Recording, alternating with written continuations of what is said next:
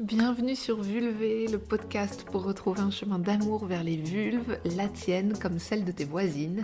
Un espace pour parler sincèrement et librement de nos sentiments, de nos ressentis et de nos expériences en ce qui concerne le sexe féminin. Je suis Alexandra et je partage ici mon voyage de réconciliation avec mon intimité à travers des rencontres, des interviews et des réflexions personnelles. J'espère ainsi contribuer à un monde qui respectera et chérira toutes les vulves, quel que soit leur genre. Est-ce que tu t'es déjà retrouvé dans ces situations dans lesquelles tu fais quelque chose que tu n'as pas envie de faire, où tu ne respectes pas ton désir profond, mais où tu le fais quand même en te disant ça va, c'est bon, ça va aller, c'est pas si grave que ça quand même? J'imagine que oui, évidemment. Ça nous arrive tout le temps, partout. Ces endroits où on se force à aller, ces relations dans lesquelles on reste sans oser dire que certaines choses ne nous conviennent pas, ce plat dégueu qu'on avale et termine pour ne pas vexer celui ou celle qui l'a cuisiné, c'est oui, bien sûr, affirmer à notre boss, même si ça nous fait finir à minuit, ces sourires de trop, ces acquiescements volés, ces compliments balancés alors qu'ils n'étaient pas nécessaires ou mérités. Aujourd'hui, je voulais parler de comment cette dynamique peut s'immiscer aussi dans nos sexualités et notre intimité, même avec des partenaires de confiance. Tu vois ces fois où tu t'es dit, peut-être, allez, je n'ai aucune envie de faire l'amour, mais j'y vais parce que j'aurai sûrement envie une fois que j'y serai.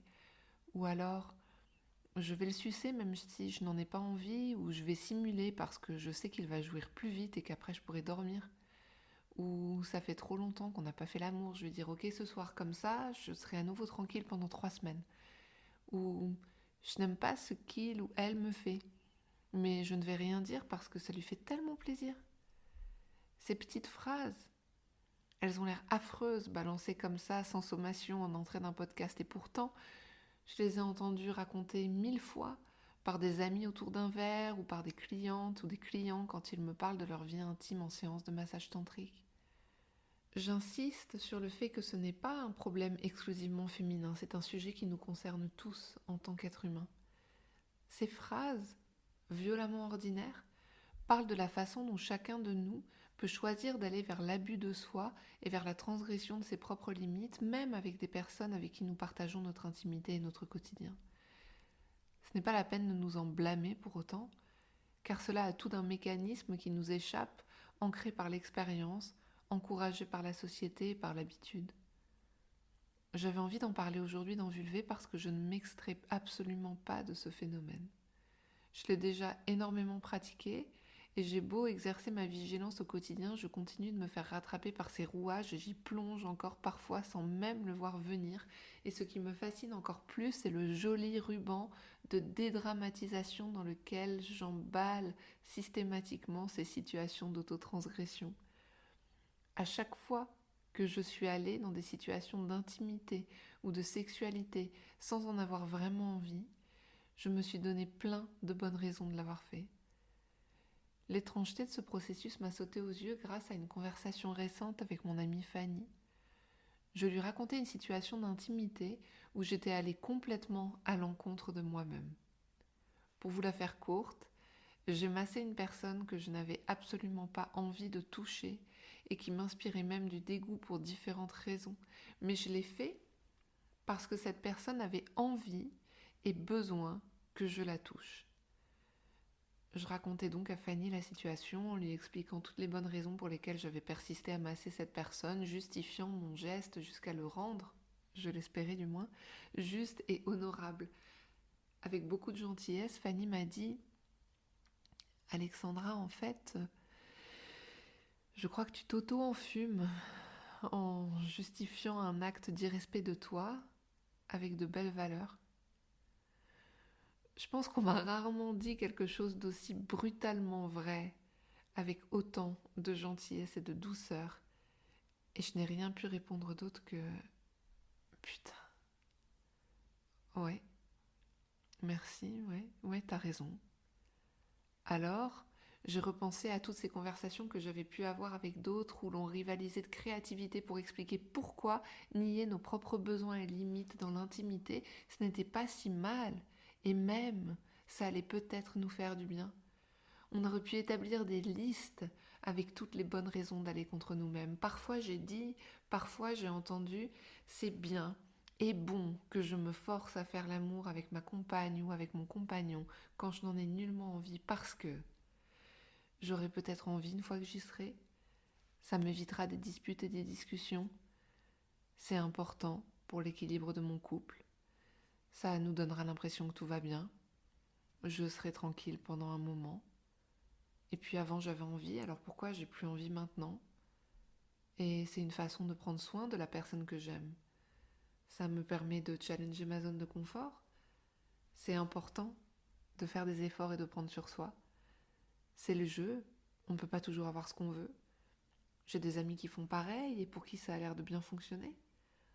Parce que le ou la pauvre, il ou elle en a tellement besoin. Et parce que c'est pas bien, je vais pas penser qu'à moi.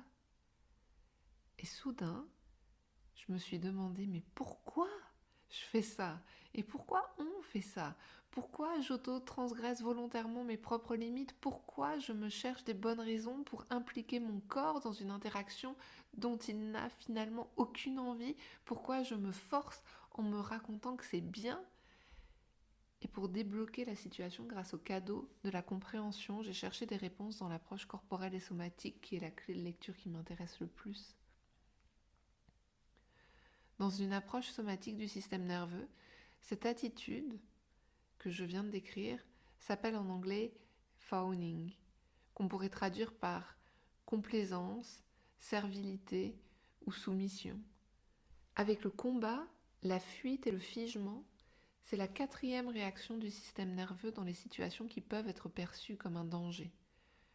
Dans une situation de potentiel désaccord avec une autre personne, mon système nerveux évalue. Puis-je être honnête avec cette personne et lui dire ce que je ressens vraiment et poser mes limites? Ou est-il probable, si je dis ce que je ressens vraiment dans cette situation, que cette personne se mette en colère, me punisse, se moque de moi, me rejette, m'exclut, entre en conflit? Si j'apprends précocement, par exemple dans l'enfance, que quand je dis ce que je ressens ou quand je dis non, je peux avoir des problèmes, alors je peux intégrer que la meilleure stratégie, c'est de cacher mon sentiment véritable, de ne pas faire de vagues et de faire ce que l'autre veut, et pourquoi pas même en souriant. Dans une situation qui nécessiterait de ma part un positionnement différent de ce qu'on attend de moi, plutôt que de me mettre en danger en décevant ou en irritant l'autre, ou plutôt que de mettre en danger la relation, je préfère piétiner mes besoins et limites. Ça, c'est le mécanisme du phoning que nous sommes très très très nombreux à adopter parce qu'il est très encouragé culturellement et socialement sous couvert de bonnes manières, de respect de l'autre, de générosité, d'altruisme et que sais-je. Pour savoir si je suis en situation de fawning, je peux observer quand est-ce que je m'éloigne de moi pour aller exagérément vers l'autre et aller vers ce qu'il ou elle veut ou vers ce que je crois qu'il ou elle veut. Quand est-ce que je cesse d'intégrer ce qui est important pour moi dans mes prises de décision? Quand est-ce que j'imagine exagérément ce qui va faire de la peine à l'autre ou le mettre en colère et j'anticipe en adaptant mon comportement pour le satisfaire? Comment j'évite de faire des vagues, quitte à complètement m'oublier Plus j'agis ainsi, plus mon système nerveux en prend le pli, et plus je le refais, ça devient l'une de mes réponses normales dans mes relations. Le fawning s'installe comme un mécanisme de protection qui s'enclenche sans même que j'y pense. Et pour qu'il continue de fonctionner, je me trouvais plein de bonnes raisons pour justifier le fait que je suis en train de sauter à pieds joints dans le dépassement et la transgression de mes limites et de mes besoins. Ce qui se met en route, c'est la recherche de comment me convaincre moi-même que ce qui ne me convient pas est en fait tout à fait cool et me convient très bien. Pourtant, si j'écoute bien, si je regarde bien, le non à l'intérieur de moi, est toujours là et pas très loin. Je sens bien que nier mes besoins est désagréable et qu'au fond il y a quelque chose qui ne va pas. Mais alors, je me remets une couche de déni en me racontant que si ça me met mal à l'aise, c'est que le problème vient sûrement de moi et que je dois m'endurcir ou faire mieux ou persister. Mais Bonne nouvelle les amis, il est possible de nous défaire de ce mécanisme de déni et de rejet de soi en y amenant notre conscience et de réaliser que se nier soi-même n'est ni une obligation, ni une idée formidable. Un oui à l'autre ne doit jamais, jamais être un non à soi. Louis Mourica, dont je vous parle assez souvent, qui est un praticien américain que j'adore en somatic experiencing, recommande d'apprendre à écouter notre non, même sans envisager de le dire à l'autre dans un premier temps. Déjà, apprendre à sentir et à reconnaître qu'il y a un non en soi, une réticence, un refus, quelque chose qui dit ah, ouais, la bof, ou même euh, non, franchement non. Pour ralentir le processus de négation de soi qui se met en marche si vite, il s'agit d'apprendre à admettre pour soi-même non, je n'ai pas envie de ça. Aujourd'hui, je n'ai pas envie de faire l'amour, je n'ai pas envie d'être touchée comme ça, je n'ai pas envie de ce genre de mots ou de cet enchaînement-là. Accepter que ça dit non à l'intérieur de soi, c'est une étape cruciale. Car faire de la place à ce non, c'est aussi pouvoir sentir ce à quoi je dis oui. Quel est mon vrai besoin? Si je sens un non et un refus en moi, c'est parce que profondément j'ai envie d'autre chose. Il y a l'un de mes désirs sincères qui a besoin de jaillir et qui en a assez d'être englouti sous un éboulis de faux oui. Cette autre chose, c'est quoi? Quelle est mon intention? Qu'est-ce que j'ai envie de vivre dans mon intimité et ma sexualité? Vers où et vers quoi je veux aller? Qu'est-ce que je désire? Qu'est-ce que je souhaite profondément? Comment je peux apprendre à faire de la place en moi pour ce dont j'ai vraiment besoin? Et comment c'est à l'intérieur de moi si j'écoute ce désir? Le vrai oui, quand il est là, il crée du plaisir et de la paix à l'intérieur de moi quand j'y pense et quand je m'y relis. Bien sûr, c'est vulnérable d'admettre la réalité de nos désirs, et ce n'est sans doute pas toujours confortable si la réalité de notre intimité s'en est éloignée et que le quotidien s'orchestre autour d'une sexualité qui ne nous plaît pas, plus ou moins. Se connecter à ces vrais désirs qu'on a niés c'est d'un seul coup se retrouver avec de nouveaux venus qui ont tout le potentiel de chahuter notre vie sur elle-même et de nous emmener vers un ailleurs. On se retrouve avec ce nouveau désir dans les bras en se demandant mais qu'est-ce que je vais faire de toi en fait, désir? Et surtout, qu'est-ce que tu vas faire de moi? Si je te fais de la place Pourtant, si je nourris assez ce oui à l'intérieur, si je commence à admettre et sentir ce qui compte vraiment pour moi, ce qui est vraiment bon pour moi, ça devient de plus en plus solide dedans. Quelque chose d'heureux grandit assez pour devenir plus important que ma peur de dire non, que ma peur de décevoir, irriter ou même perdre l'autre si j'ose lui dire ce que je veux et ce que je ne veux pas ou plus. Prendre soin de ce que je désire, et le respect de moi-même deviennent plus important qu'être appréciée, comprise ou qu'on soit d'accord avec moi. Ça devient tellement bon d'être présent ou présente à moi, à ma vérité, à mon corps, à mes vrais désirs. Lorsque je ne m'inquiète plus de perdre l'harmonie avec quelqu'un parce que je donne la priorité à mon bonheur et à mon intégrité, alors je suis vraiment libre.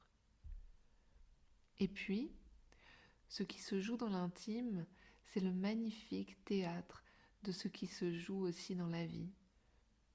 Et si je choisis de faire de l'espace, de la sexualité et de l'intime un terrain d'expérimentation dans lequel j'apprends à sentir et à dire ce qui est bon pour moi, cela peut ensuite rayonner partout, dans tout mon rapport au monde et dans tous les espaces de ma vie. Je peux apprendre être honnête partout. Car je veux apprendre à être honnête partout sur ce qui est bon et juste pour moi, pour jouir de ma vie dans la lumière de qui je suis vraiment. Vous venez d'écouter Vulvé. Si vous avez aimé cet épisode, abonnez-vous, laissez un commentaire, parlez-en à vos amis. Ensemble, faisons grandir l'amour des vulves.